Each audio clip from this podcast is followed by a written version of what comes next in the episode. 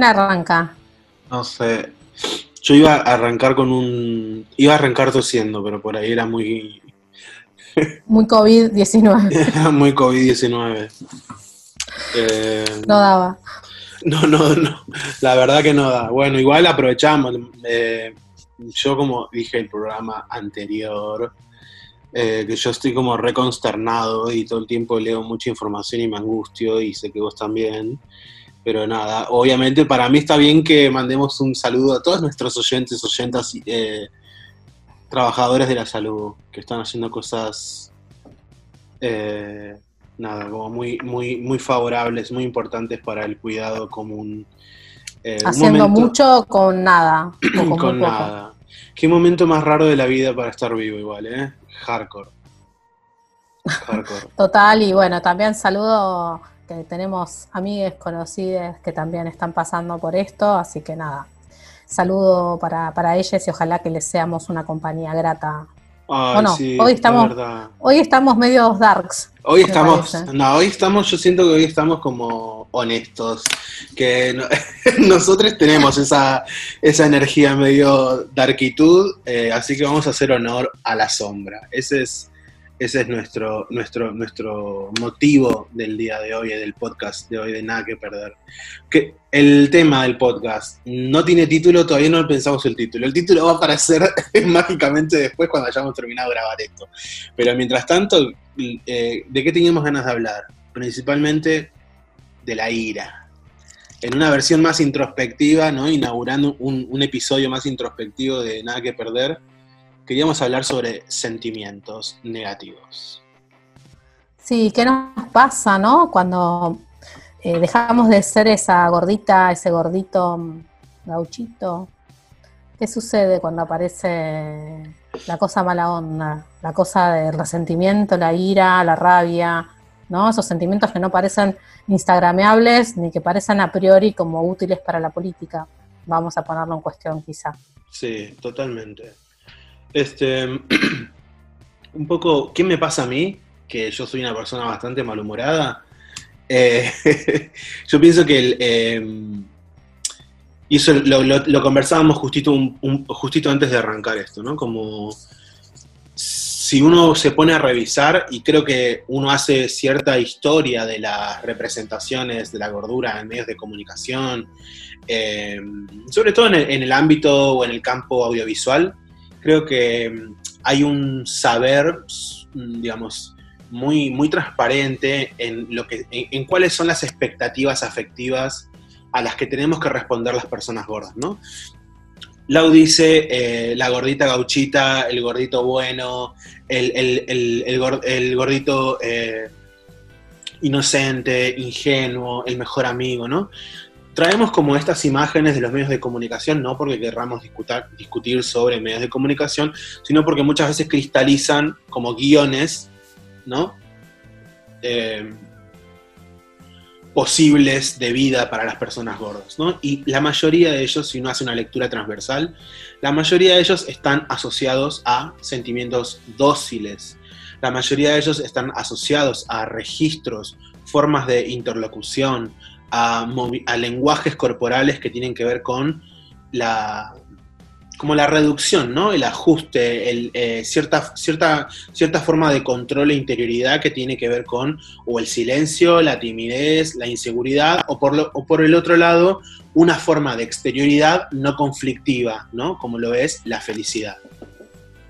Sí, son todas como maneras de sobreadaptación, podríamos denominarlas así como muy rápidamente. También podríamos pensar que son como tácticas de supervivencia, ¿no? Totalmente. Si, el mundo te ofrece unos guiones tan eh, restringidos, evidentemente, eh, creo que hablar de sobreadaptación es quizá como culpabilizar una vez más de las personas gordas por eh, por reproducir todo el tiempo las formas de su opresión. Y creo que es un poco más complejo por todo esto que estamos empezando a desanudar. ¿Qué nos pasa cuando eh, crecemos en un mundo donde evidentemente lo que se espera de nosotros es que desaparezcamos, ¿no? Porque la, como que la dieta la restricción son formas este, programadas de la desaparición en algún punto, eh, que cuando eso no sucede, porque vamos a decirlo por decimoquinta vez, las dietas fracasan en,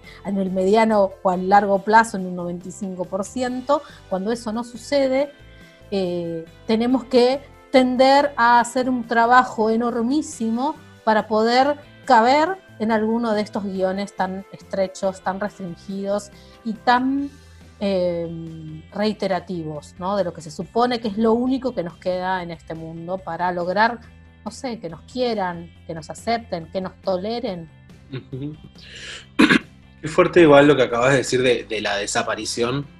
A veces que nosotros hemos tenido discusiones con otros activistas, con otras activistas, cuando nosotros por lo general caracterizamos que el dispositivo del adelgazamiento, la delgadez obligatoria, el neoliberalismo magro, son estructuras de poder neoeugenésicas, es decir, que programan la desaparición material de nuestros cuerpos, no es una opinión muy compartida, ¿viste?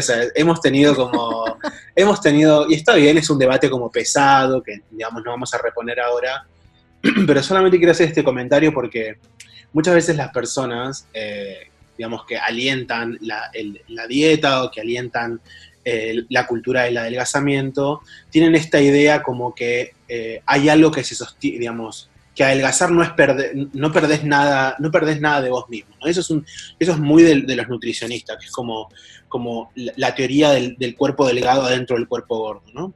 Y, y, muchas veces no hablamos de lo que implica también adelgazar, que es perder una parte también importante de la subjetividad, porque la gordura no es solamente una cuestión material, sino que claramente, como estamos hablando ahora, también es una forma de existir y sentir el mundo, de estar presente en una economía libidinal, en una economía sexual, en una economía afectiva. Entonces, adelgazar, que es solamente supuestamente es una transformación corporal donde nuestra subjetividad queda aparentemente al resguardo porque no somos, es, digamos, no somos esa gordura. Eso es un mito a derrocar, ¿no? Adelgazar implica modificar el cuerpo y también implica modificar nuestra subjetividad, ¿no? Y, y, eso creo que hay un proceso del cual tendríamos que hablar en un, contexto, digamos, relativamente más seguro, de confianza, con otras personas que cuestionen también, que cuestionen no en el sentido de moralmente, sino que cuestionen el sentido cultural creado en torno a la dieta, pero eh, hay algo que, digamos, la delgadez, ¿no? La, eh, delgadez obligatoria, eh, el imperativo de, de la delgadez, es mucho más, ¿no? Es mucho más que solamente eh, perder peso para tener un cuerpo delgado. La delgadez opera como una estructura simbólica, sexual, afectiva, política, imaginal, eh, un poco más allá también de la materialidad del cuerpo. Sí, totalmente. Más allá de que el tema de la transformación corporal nos llevaría también, incluso si lo queremos hacer en un podcast, ¿no? Para que, para charlar este, con otros eh, más públicamente nos llevaría mucho más tiempo, pero en principio también está bueno poder pensar esa dimensión que se nos escapa. Obviamente que no hay una persona delgada encerrada en mi cuerpo, ni encerrada en el cuerpo de Nico, ni en de ninguna persona gorda. Este, eso también lo hemos aprendido con el activismo trans, no hay personas en cuerpos equivocados, ¿sí? que perder nuestra gordura también implica, por ejemplo, perder la fuerza, perder un modo de habitar, de ocupar espacio, ¿sí? Eh, y que eso no tendría que banalizarse, de mínima. Después podemos complejizar esta, esta Totalmente. Y también perdemos un estilo emocional, eso, y también perdemos un estilo emocional. Totalmente, totalmente.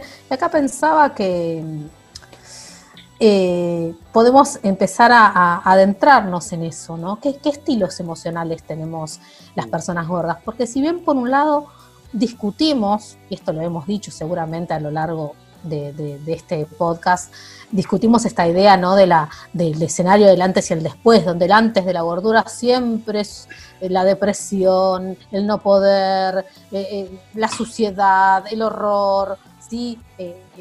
como, como el único estado posible para la gordura, ¿no? Y que mágicamente se transforma en ese después, mediante la transformación del adelgazamiento. ¿Qué sucede si nos detenemos un poco en los sentimientos negativos, pero no desde, esta mirada del dispositivo del antes y el después. Eh, estaría bueno como que hagamos un, pie ahí, aunque sea un pie difícil, aunque que nos escape. Eh, a Lau y a mí, digamos, tenemos, compartimos muchas lecturas eh, desde las cuales venimos pensando un poco. Primero que creo que para hacerlo así ya como más biográfico, creo que también hay algo que en nuestras biografías hay ciertos objetos, consumos culturales que nos permitieron en algún sentido hacer tierra, eh, es decir, sobrevivir un poco con estos cuerpos, conectándonos, si se quiere, con otras energías y con otros imaginarios que básicamente están, eh, digamos, mediados por la negación. Nosotros siempre insistimos eh, con que este podcast es un podcast punk, que somos dos gordos punks.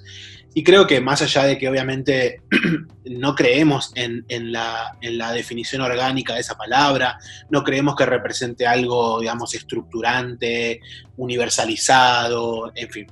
Sí creemos que hay algo, una, emoción puesta ahí, ¿no? Y cuando reivindicamos esos imaginarios que tienen que ver con, digamos, eh, la adolescencia de la o mi adolescencia, tiene que ver con efectivamente un modo de sentir que nos permitió abrirnos lugar por, digamos, eh, la geografía forclusiva de la delgadez, ¿no? Digamos, es gracias a un conjunto y a un archivo emocional de imágenes poderosas, negativas, de rencorosas, eh, intempestivas, rabiosas, adictas, perversas, es que pudimos abrirnos espacio creo, eh, en una normalidad, no en una normalidad eh, que, como bien vos decís, programa nuestra desaparición, ¿no?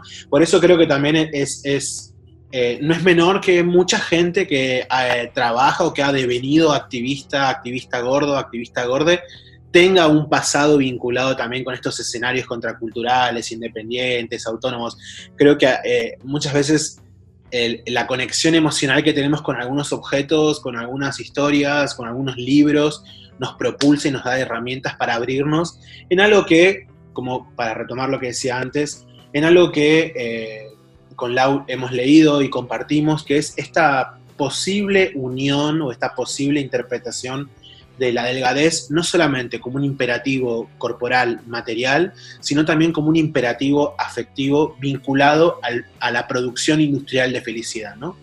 Y como un imperativo, digamos, eh, supremacista en términos morales, que trabaja eh, por la producción de felicismo, como lo dice Sara Ahmed, que es una, autora que, nos gusta mucho, Ahmed, perdón, que nos gusta mucho uh, a Lau y, a mí, ¿no? Creo que ahí con eso ya estamos partiendo. A ver, eh, eh, si es que podemos imaginar o si podemos desglosar de qué manera el imperativo de la delgadez se parece tanto y funciona tan bien con el imperativo de la bondad, de la felicidad, de la, del ser, del bien, del ser del bien. Total. De hecho, está buena esa mención que hace esta Sara, porque ella tiene eh, una figura con la que insiste muchísimo, que es la de la feminista aguafiesta, ¿no?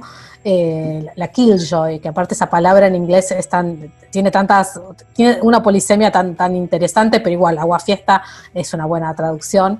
Y ella siempre habla, ¿no? De las feministas aguafiestas, los queer infelices, ahí aparece todo este archivo que está reponiendo Nico de, nuestros pasados, migrantes melancólicos, y yo siempre le agrego, acá lo que le falta a Sara es hablar de los gordes, de los gordes mala onda, que venimos a hacer un poco Nico y yo, y, otros más que, los hay.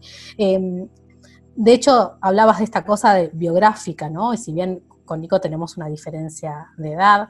Lo cierto es que ciertos escenarios de, lo punk, de, lo alternativo, de lo fuera de lo mainstream, este, nos, han encontrado, aunque sea como huellas, ¿no? Al no haber estado en el mismo momento, en el mismo resi, por diferencias geográficas y, epocales, nuestras, esas huellas se mantienen y nos hemos encontrado ahí.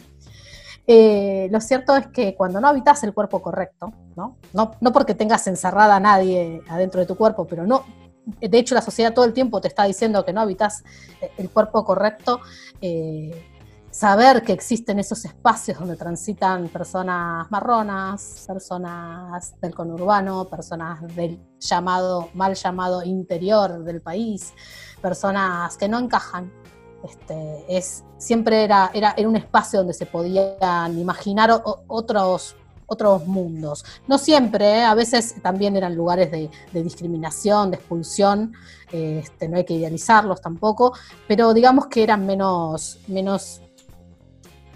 Era un lugar donde la rabia tenía lugar. Era un lugar donde el enojo tenía lugar. Eh, yo me definía en alguna época cuando mis compañeras gráciles, delgadas y bellas iban a bailar. A mí no me gustaba ir a bailar, obviamente, no, no, esa circulación este, por, la, por la mirada y por las manos masculinas de, de cis hetero varones, ¿no? Que, era muy típico eso, siguió pasando, que entre San Boliche que te tocaran manos, ¿no? No sabías de dónde venían, te, te tocaban, y eso era como una muestra de que eras carne válida, ¿no? Y a mí me gustaba decir siempre que yo era una chica de recital. Que a mí no, me, no, era una chica de, boliche, sino que era una chica de recital. Lo que me faltaba poder decir en esa época es que era una gorda de recital, que no es lo mismo, ¿no? Me faltaban esas herramientas, todavía no existían los fanzines que me contaran esas cosas. Pero aún así un montón de canciones me, me salvaron la vida y me hicieron transitar quizás este, nada, la, adolescencia, tratar de navegarla con estos sentimientos, buscando a otras personas tan descolocadas como, como yo, y que donde el horizonte de la felicidad, que tía recién Nico, no era entonces el lugar al que, al que nos dirigíamos. Había otra búsqueda. O sea, es que es linda esa imagen del horizonte de la felicidad.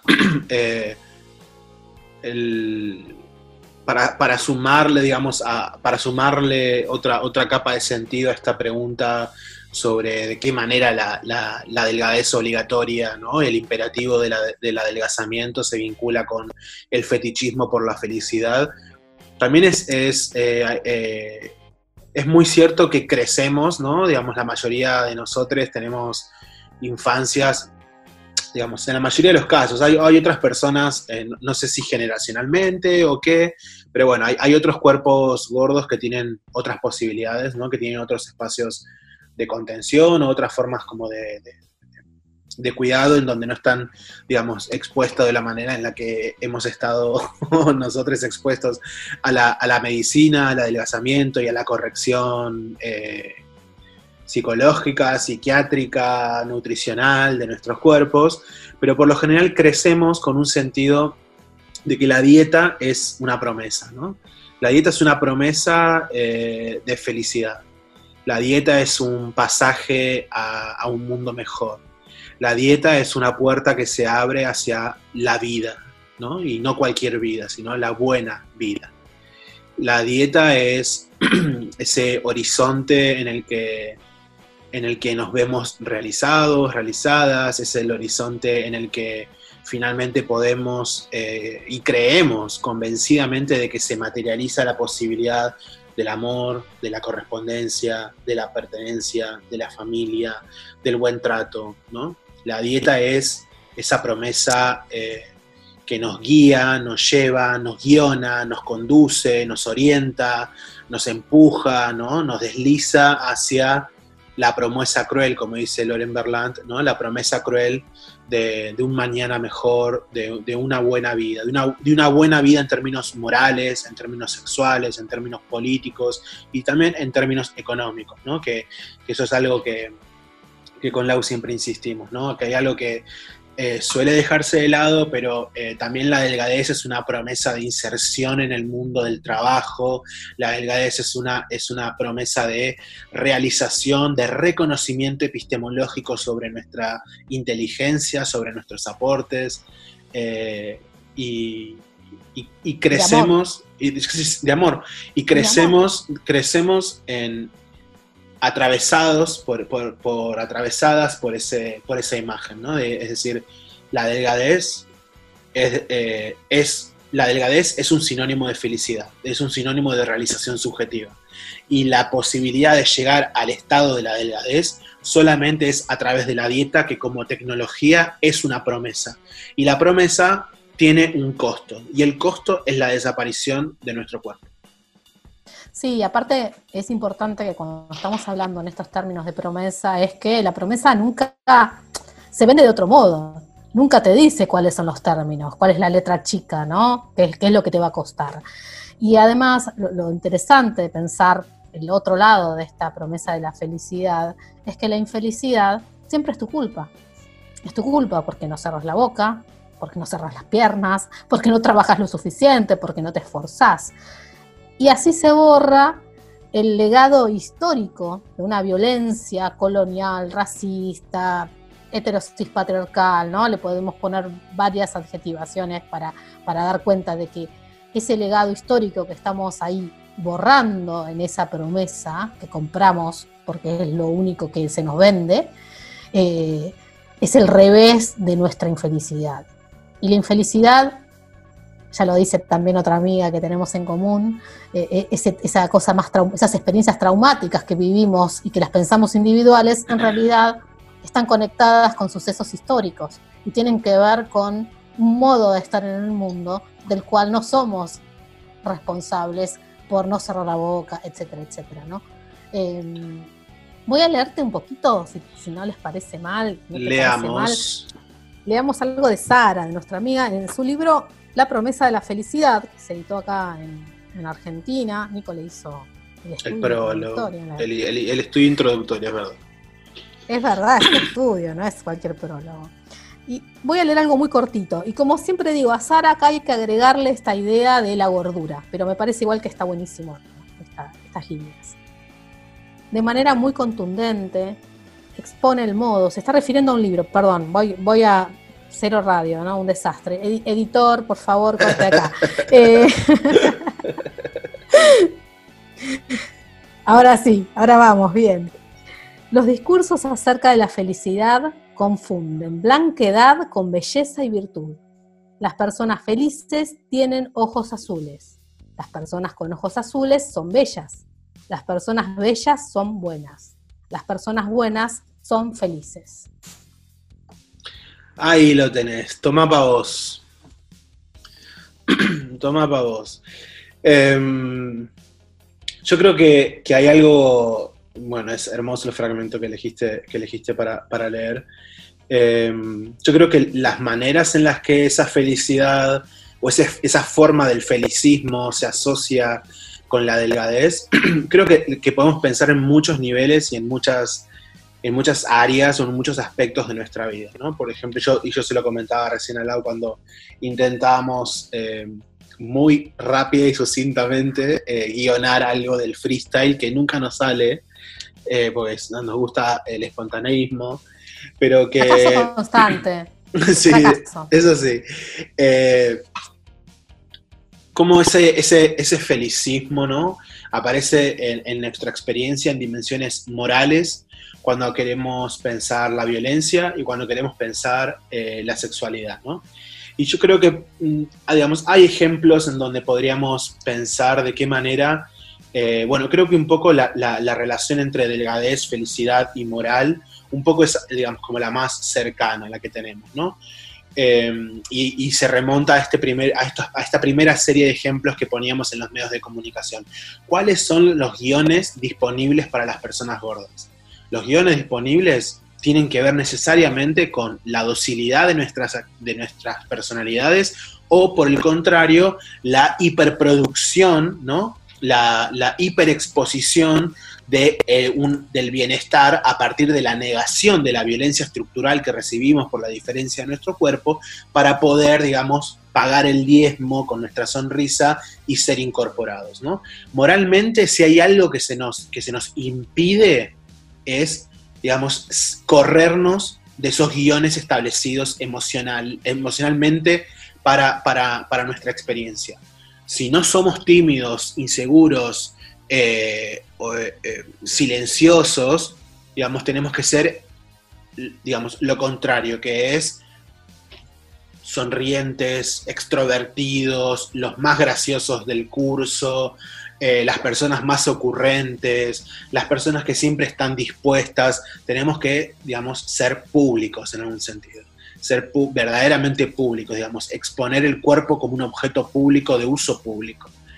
Eh, y bien como decía Lau, la contracara de eso tiene que ver con la estigmatización de otras formas de experiencia de la propia, de la propia gordura. Y por eso, otra vez retomando, creo que no es menor la coincidencia y la historia de cómo muchas personas que hemos insistido por un montón de experiencias de nuestra vida, hemos insistido en, la en, abrazar sentimientos que están corridos de, de ese felicismo abrasivo, voy a decir una palabra que por ahí es medio vieja, pero logramos tomar conciencia, digamos, en algún sentido se produce, parezco, parezco un setentista, pero se produce en algún sentido una experiencia de concienciación sobre eh, una estructura dada de poder en el mundo en relación a tu cuerpo, ¿no?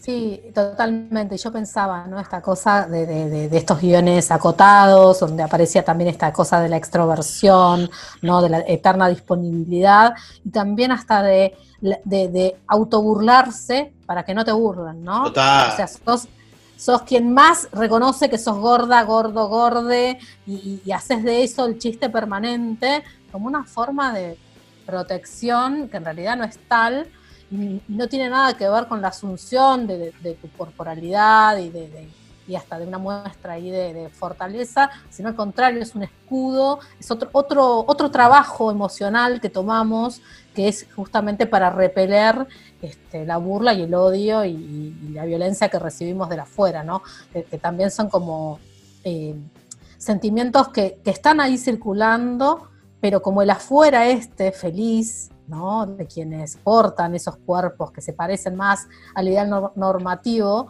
este, ahí no está nunca puesta la mirada, eh, siempre el problema es tuyo. ¿No? Exactamente. No es que hay violencia, no es que hay discriminación, no es que hay bullying, no es que hay eh, burlas, sino lo que hay ahí es eh, tu manera mala de procesarlo, ¿no? Entonces, quizás autoburlarte es como una manera de gestionarlo sin poner eh, la culpa en los demás. Lo cual es, nada, de vuelta, son eh, cosas muy entrevesadas, ninguno de nosotros es, psicólogo, este, no estamos tratando de solucionar en un podcast este, lo complejas de, estas tramas, ¿no? que aparte se van sedimentando a lo largo de los años. Lo veíamos en el otro episodio cuando charlábamos con Iris Ortellao sobre la ESI y sobre todas las cosas que se dan en las aulas, que son muchas más, mucho más complejas, pero digo, pensemos en estas capas de sedimentación donde quizás hasta acallamos sentimientos de rabia, de ira, eh, de justicia, porque señalar a quien te violenta, señalar a quien te estigmatiza, eh, no está mal, pero lo terminamos acallando en pos de volver a encauzarnos en un guion que ya está ahí y es lo único que podemos performar. Ni siquiera es un guion de normalidad, es un guion de, de posibilidad de existir, o sea, directamente no es que nos callamos para poder ser eh, reconocidos, nos callamos para poder vivir, porque si hablamos corre peligro muchas veces nuestra vida, nuestra vida psíquica, nuestra vida emocional, institucional, y volviendo un poquito a, la querida Sara Ahmed, eh, ella tiene una, frase muy contundente eh, que se repite en absolutamente todos sus escritos. Tan solo basta con que nombres el problema para que te conviertas en el problema. Y eso creo que cualquier persona que esté escuchando esto se puede sentir identificado, identificada, identificada con, con, esa, con esa dinámica, ¿no? Solo basta que las personas gordas digamos gordofobia para que nos convirtamos en un problema incluso si lo hacemos con una sonrisa en la cara, incluso si lo hacemos eh, trabajando el doble o el triple para encontrar los mejores mecanismos de comunicación, para hacerle llegar a otra persona la posibilidad de que reflexione sobre cómo sus acciones en realidad replican estereotipos que son gordofóbicos, patologizantes, estigmatizadores de nuestra diferencia. Incluso cuando hacemos todo ese, además del trabajo de recibir la violencia, de procesarla, de objetivarla críticamente y decir esto no es algo que solamente me pasa a mí, sino que esto es una estructura de poder que reacciona frente a la posibilidad de mi cuerpo, ya de por sí, todas estas capas de trabajo, hay que agregar la capa de trabajo que es la comunicabilidad, ¿no? Eh, eh, que es, digamos, modular el lenguaje de la denuncia, modular el lenguaje de la acción política para generar efectos de identificación y no ahuyentar a esta otra persona que queremos transformar culturalmente, ¿no? Miren toda la cadena de producción que implica el activismo, ¿no? En base, pero toda la cadena de producción emocional, digamos, todo el trabajo emocional significa la gordura, ¿no? Y muchas veces, eh, incluso haciendo todo ese trabajo titánico en el que se nos va mucho tiempo de nuestra vida, muchos recursos económicos, muchos recursos psíquicos, eh, así todas las personas reaccionan desde el miedo, desde la culpa, desde la digamos, desde, desde la distancia o la ansiedad ante la, ante ante la visibilización de, la violencia, ¿no?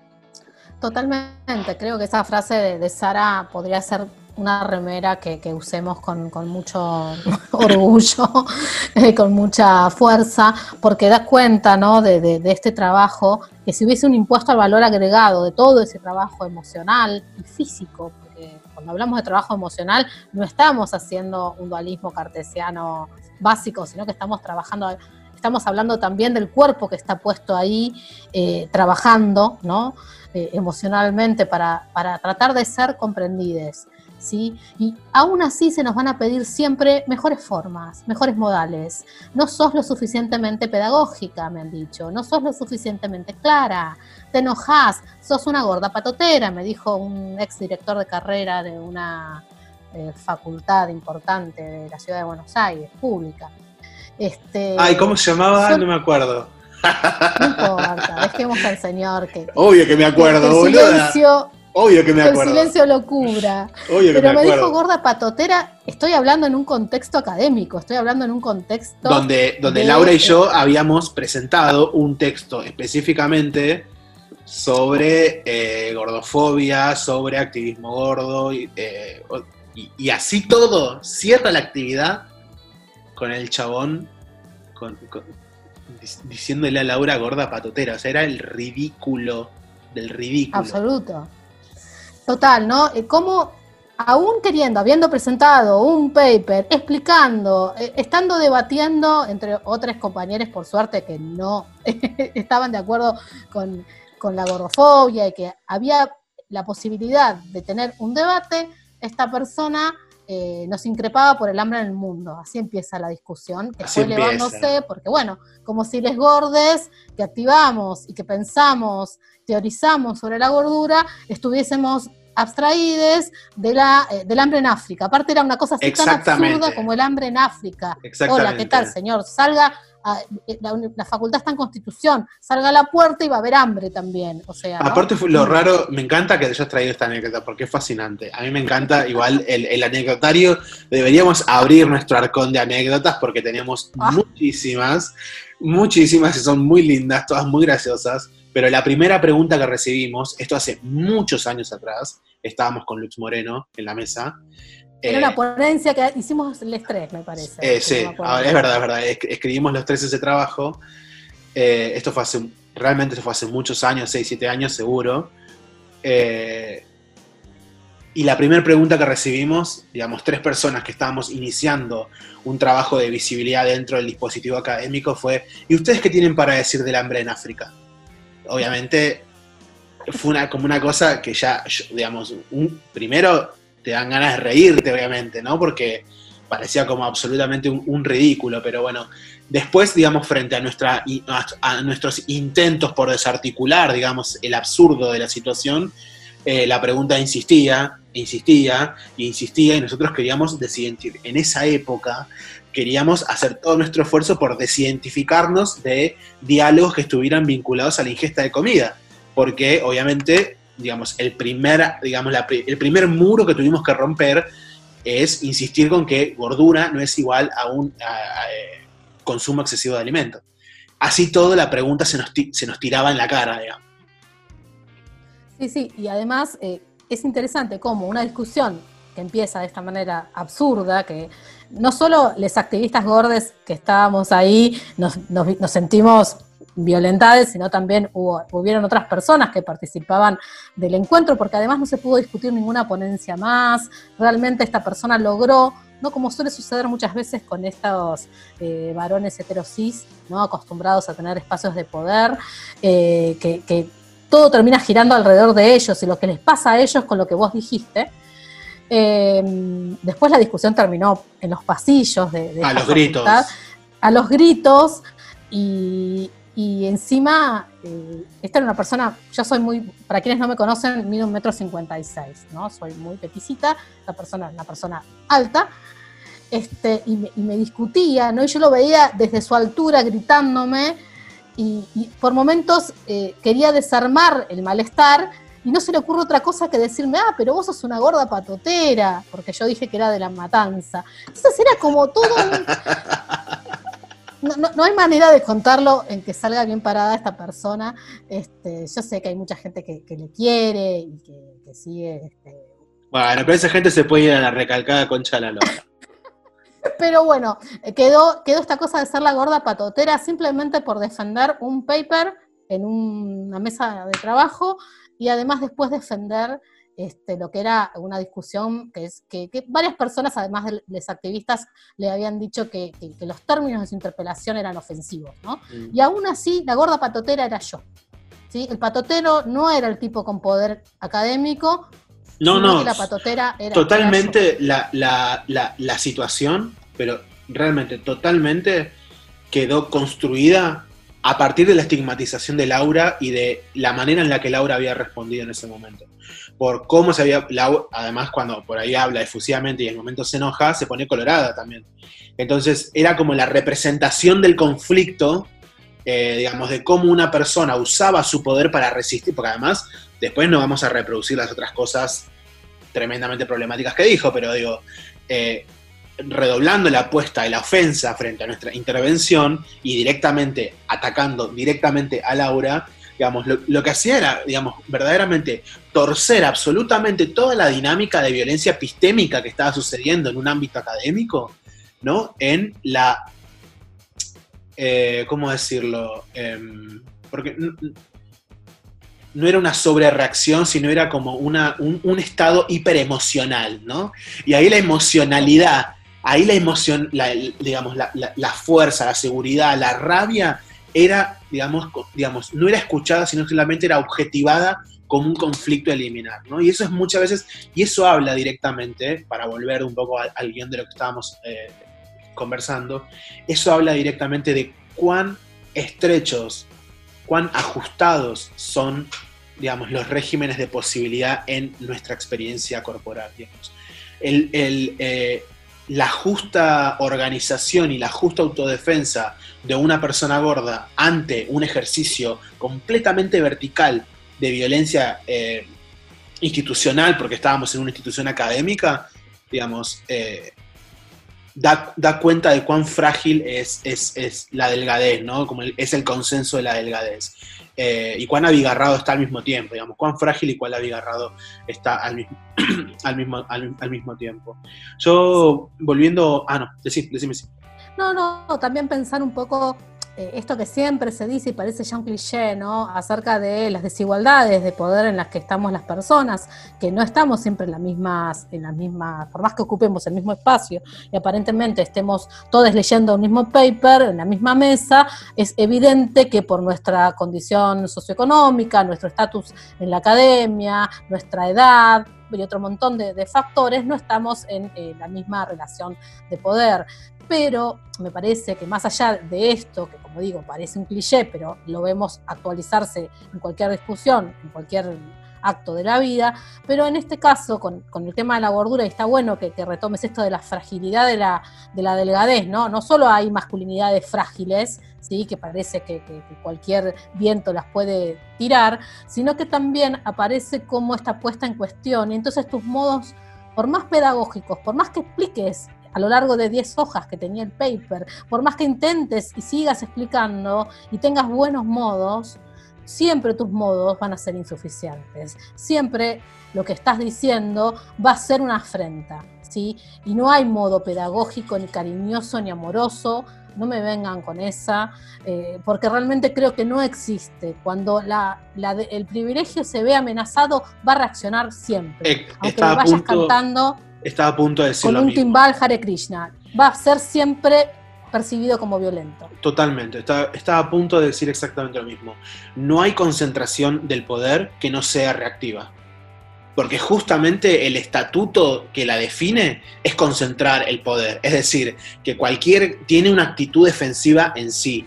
El patriarcado, el cisexismo, la transfobia, eh, la sexofobia, son, eh, son eh, cúmulos de poder, son concentraciones de poder, porque son, digamos, son estructuras hegemónicas que rigen el orden social.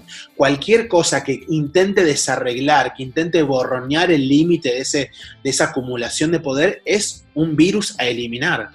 ¿o no? Y, y, el privilegio, esa es la dinámica del privilegio. Por, eso, cuando hablábamos de privilegio en, en su momento, decíamos, lo mejor que se puede hacer es, frente a la acumulación de poder que produce el privilegio, es olvidarse, digamos, de todas estas reacciones hipersentimentalizadas, individualistas, atomizantes, y decir de cómo formo parte de esa cultura de desigualdad, de esa desigualdad de recursos, de esa concentración de poder, y cómo puedo usar mi lugar dentro de esa concentración de poder justamente para desconcentrar el poder, ¿no? Ahora, si el privilegio te viene asignado, genial. ¿Cómo haces para vos, como siendo parte de esa concentración de poder, siendo parte de ese poder hegemónico, podés desarreglar desde dentro sus condiciones, podés democratizar sus recursos, podés extender sus herramientas, podés luchar ávidamente en contra de la concentración de ese poder que te da el privilegio incluso? Voy a ser repesada hoy, pero prometo que es lo último que leo de, de Sarah Ahmed, de este libro, eh, La promesa de la felicidad. Son cuatro renglones. Lo leo porque me parece que también nos invita a abrir la puerta a otra cosa que queríamos decir. Se nos puede pedir que sonriamos para ocupar ciertos espacios, como una forma de trabajo emocional. En tales situaciones, la felicidad se convierte en una tecnología de autoproducción, lo que a su vez puede intensificar los malos sentimientos que nos vemos obligados a reprimir. ¿Qué pasa si abrimos la puerta para que esos malos sentimientos no los reprimamos? ¿Qué pasa cuando salta la gorda mala onda, la gorda patotera y le dice al otro que, es una mierda lo que está diciendo y que es violento? ¿Qué pasa cuando no reprimimos la ira? ¿no? Yo, si me preguntas a mí, ahora, eh, porque no sé si hay otra persona que quiera responder acá, porque estoy solo y estamos vos y yo. Pero si me preguntas a mí qué pasa cuando abrimos esa puerta, y yo creo que pasa lo mejor que puede pasar, que, que, es que, acontece la libertad, básicamente. Si me preguntas a mí, digamos, yo, yo soy un fiel defensor del conflicto, soy un fiel defensor, un fiel defensor del problema, y sobre todo mm, me parece muy bien desmoralizar los lenguajes expresivos que tienen los activismos de la diversidad corporal, los activismos en general, pero específicamente creo que está siendo un problema creciente y cada vez más acuciante eh, la jerarquía emocional que produce buenos activistas y malos activistas, eh, y activistas que en algún sentido eh, apuestan o trabajan por la hipercomunicabilidad y activistas que somos, ¿no? digamos, como considerados opacos, que somos considerados eh, enroscados, que somos considerados pesados, una palabra muy dura para usar con una persona gorda, entre personas gordas, ¿no? Diciendo como otra vez ahí vienen los que todo el tiempo... Qué pesada estos que vienen todo el tiempo a hablar de capitalismo. Qué pesados estos que quieren hablar ahora justo de racismo, ¿no? Eh, y, es, interesante la manera en la que... Esto, esto lo, hemos dicho en otro episodio también. Eh, mucha, ah, creo que ahí hay una diferencia en relación a cómo moldeamos la experiencia, eh, el registro afectivo de nuestra protesta según qué interlocución tenemos. ¿Qué quiero decir con esto? Es de qué forma tu activismo a quién interpela y a quién tiene como sujeto de interlocución. Vos querés hablarle a chicas de Palermo que tienen 15 años, bueno, y son blancas y son mujeres cis en, crecimiento, genial, me parece muy bien que alguien le hable a esas personas, pero, pero sabés que para hablarle a esas personas vas a tener que respetar ciertas condiciones y no es lo mismo hablarle a esas personas que hablarle a otras personas que quizás estén dentro de la misma clase social, dentro de la misma experiencia racial, dentro del, mismo barrio, pero que sean gordas, ¿no? Y ahí son, esas son las condiciones que impone la delgadez y son los, digamos, a los registros, a los registros emocionales de nuestras protestas o de nuestras formas de acción política en el mundo, ¿no? Eh, por eso volviendo a esta, a esta idea de cómo conectábamos delgadez y felicidad, hay muchos modos en que la delgadez se convierte en la promesa de la felicidad. La dieta, ¿no? Y la transformación de nuestro cuerpo, esa es como la más obvia. Pero después están todas estas otras formas, ¿no? Que es como, por ejemplo, el ejemplo que dio Laura recién sobre qué se espera de una persona cuando es interpelada en el ámbito institucional, académico, educativo y se le niega su crítica hacia la gordofobia. ¿Qué se espera de nosotros o qué se espera de, las personas cuando queremos denunciar violencia? ¿Cómo es que tenemos que denunciar violencia? Y otra cosa que a mí, por ejemplo, me interesa y la cuelo así ahora para apurar un poco la conversación, es muchas veces qué lugares o qué regímenes afectivos son posibles para las personas dentro del sexo, por ejemplo. Eh, y, ahí separo la idea de violencia y sexo, porque obviamente, por más que podamos hablar de violencia sexual, que ya hablaremos específicamente sobre violencia sexual, lo estamos preparando porque son cosas difíciles a veces de hablar para, para nosotros, para Lau y para mí, eh, y también para, todo, para, para muchas personas, pero justo es algo que nos lleva mucho tiempo a Lau y a mí. Pero digamos, de qué manera incluso dentro de nuestros cuerpos, dentro de los guiones de la sexualidad, siguen constantemente reproduciendo estereotipos ¿no? que se vinculan a la exigencia delgada, de la delgadez como, como, una forma del felicismo, ¿no? Eh, y que tienen que ver con este gran imaginario de la gorda gauchita, ¿no? la gorda que se divierte solamente por y, por y en pos del placer del chongo. ¿no? O, eh, o, en todo caso, que eso es algo que yo veo muy presente eh, en la experiencia de muchos maricones gordos es la idea de ser tiernos, la idea de ser tímidos, la idea de ser como eh, inseguros, ¿no? Que podemos serlo, por supuesto, y, es a mí la timidez me parece hermosa. Yo, soy íntimamente una persona tímida, pero eh, digamos, como ahí también esta, esta conexión entre delgadez y felicismos también nos exige y nos restringe mucho emocionalmente. Totalmente, y el tropo, esta, esta este lugar común de la, de la gorda gauchita también está estar siempre disponible, ¿no? Eh, eh, estar siempre disponible al requerimiento, saber cuándo irse en silencio, saber cuándo mm, vas a quedarte en la sombra, nunca va a ser pública esa relación, saber cuándo te toca y cuándo no, eh, y soportarlo todo. Me parece que, que son, nada, lugares también de profunda eh, infelicidad, más allá de que se vendan como un lugar de, de, aquiescencia, como un lugar de complacencia, como, como un lugar de, no sé, como gauchito en nuestro, digo porque este podcast puede escucharlo gente que no sea del Río de la Plata. Es verdad, es verdad. En nuestro, en nuestro como lenguaje cotidiano, lo gauchito hace alusión también a algo, algo rendidor, algo bueno, algo que, que es simple, pero fácil y que está siempre ahí, que, que, te aguanta, que estira, que, que hasta parecería como un adjetivo eh, que da cuenta de, algo que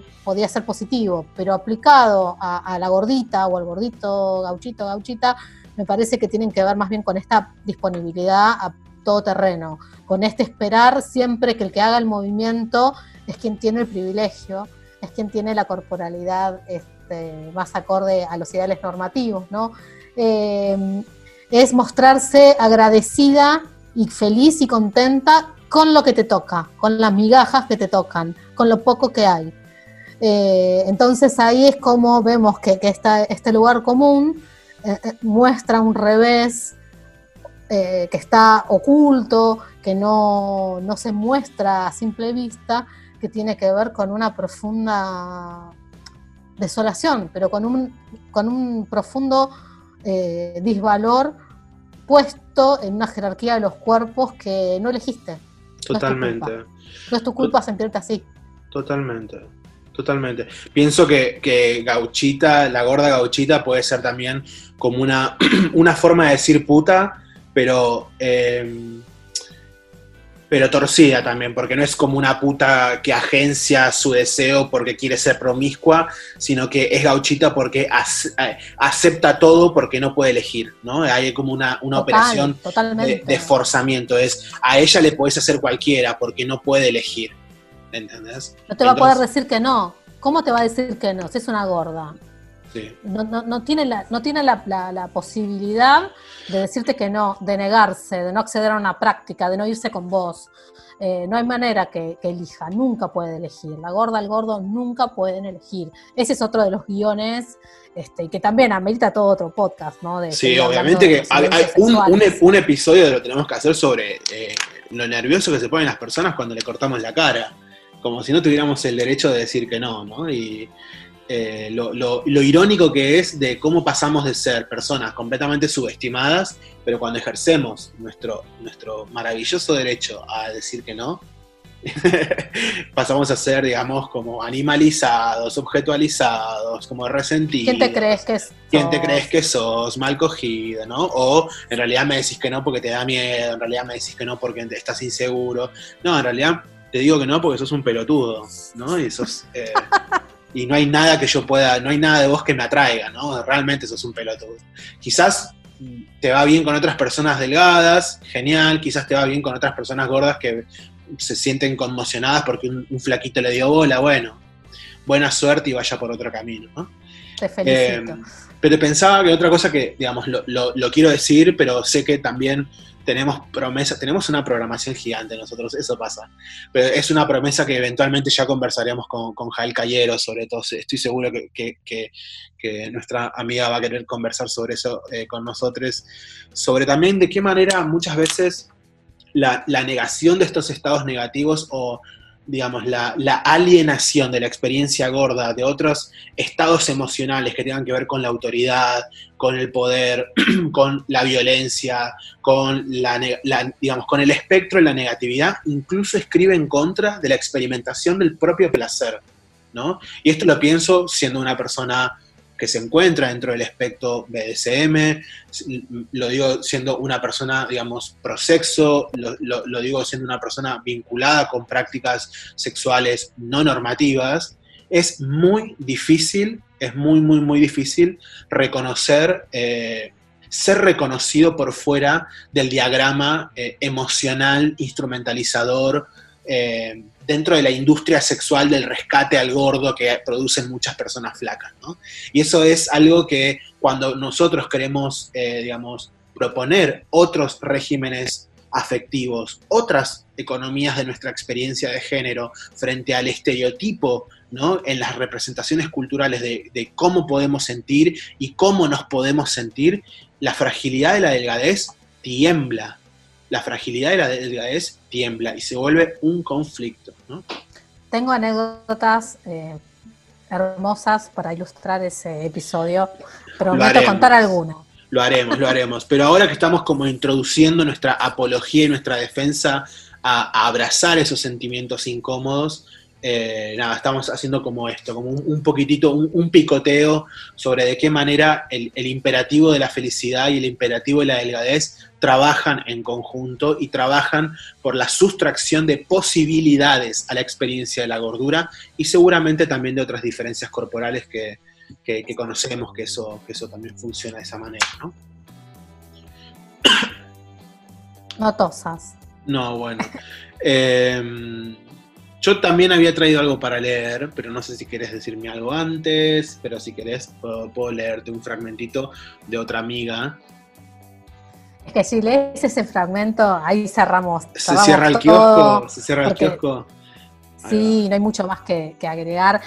Pero sí, me parece que, obviamente, como bien decís, estamos como tirando distintos tópicos, pero algo más o menos va quedando en, claro acerca de, de estas estos sentires que nos han sido como prohibidos por el guion y que de todos modos eh, está bueno que, erupcionen eh, sobre todo cuando estamos en, un momento, ¿no? Donde el voluntarismo hace como bandera y parece que todo lo podemos eh, por medio de una gran sonrisa y de ser más amables y pedagógicas y que vamos a lograr el cambio convenciendo a una persona a la vez.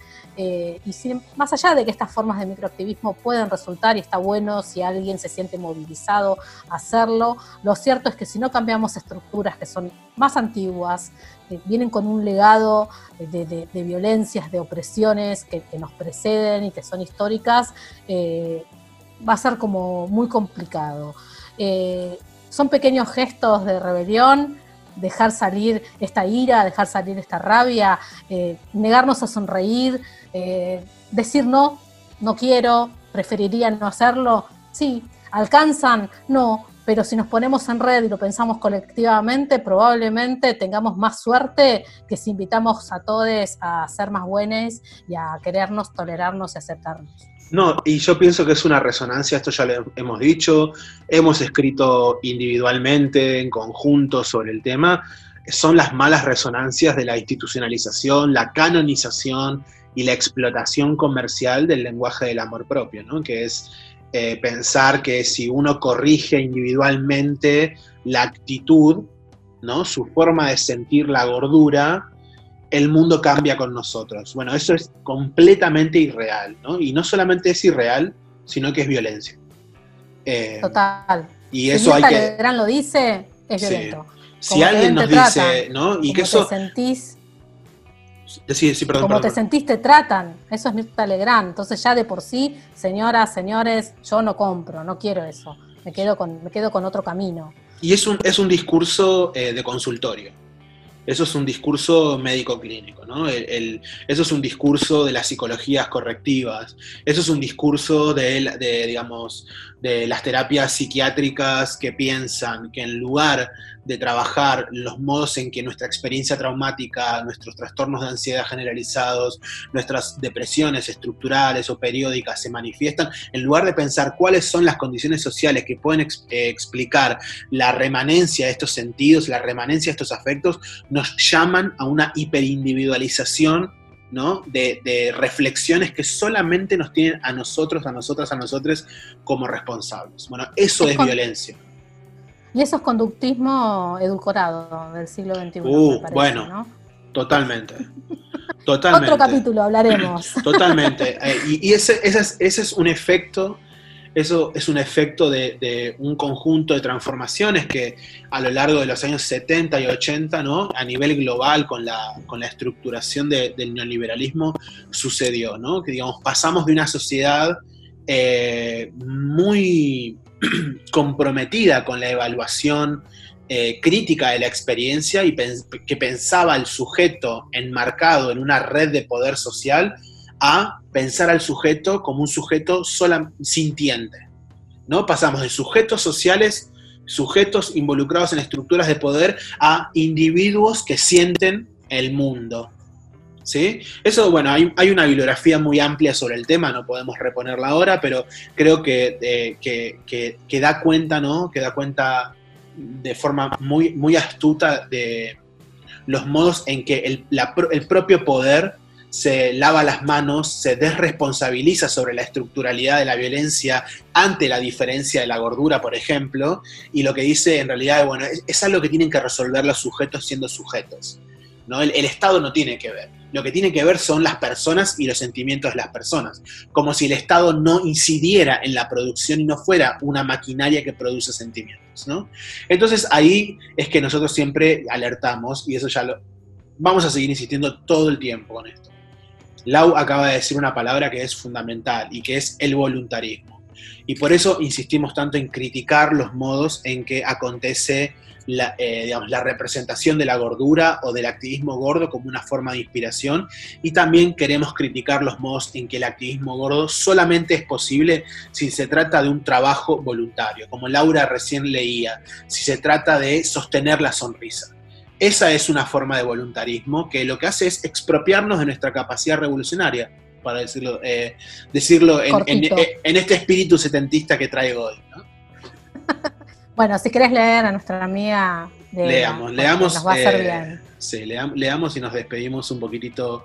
Así hay un texto, Lau traía unos fragmentos de un texto que le gusta a ella de Sarah eh, Ahmed, pero hay una amiga de Sarah Ahmed, de una persona que inspiró la escritura de Sarah Ahmed, digamos que para pensar la felicidad, la ira y los sentimientos, que es Audre Lorde, ¿no? Y, y, Audre Lorde en el año 81 escribe un texto fundante, ¿no? Eh, que se llama Los usos de la ira, y un poquito fue como eh, la inspiración de la trama de este, de este episodio de hoy. Queríamos leerles, es hermoso el texto, por supuesto, eh, recomendamos desde el año 81, no sé si lo dije, pero bueno, recomendamos que todo el mundo que pueda lo lea.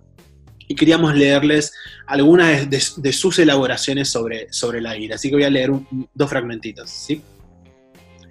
Dice este primero. Mi reacción ante el racismo es la ira. Una ira que me ha acompañado casi toda la vida tanto si hacía caso omiso de ella como si me alimentaba de ella o aprendía a emplearla antes de que echara a perder mi visión. Antes vivía la ira en silencio, asustada por sus consecuencias. Mi miedo a la ira no me aportó absolutamente nada. El miedo que ustedes tienen a la ira tampoco les va a aportar nada.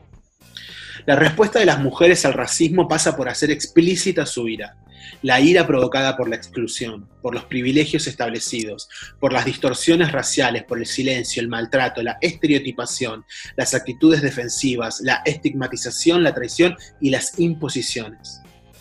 Mi ira es una respuesta a las actitudes racistas y a los actos e ideas preconcebidas que derivan de ellas si vuestra relación con las demás mujeres refleja esas actitudes, mi ira y vuestros miedos concomitantes son focos de luz de los que podemos valernos para crecer tal como yo me valida mi expresión de mi ira para crecer. No se trata de despertar el sentimiento de culpa, sino de practicar una cirugía que corrija los defectos. La culpabilidad y las actitudes defensivas son ladrillos de un muro contra el que todas chocamos. No tienen el menor valor para nuestro futuro. Bueno, por eso entenderán que son nuestras amigas, ¿no? ¿Cuánto aprendemos del feminismo negro, lésbico, del feminismo marrón, eh, de las luchas antirracistas, ¿no? Eh, son parte de nuestro activismo verde como nos gusta practicarlo.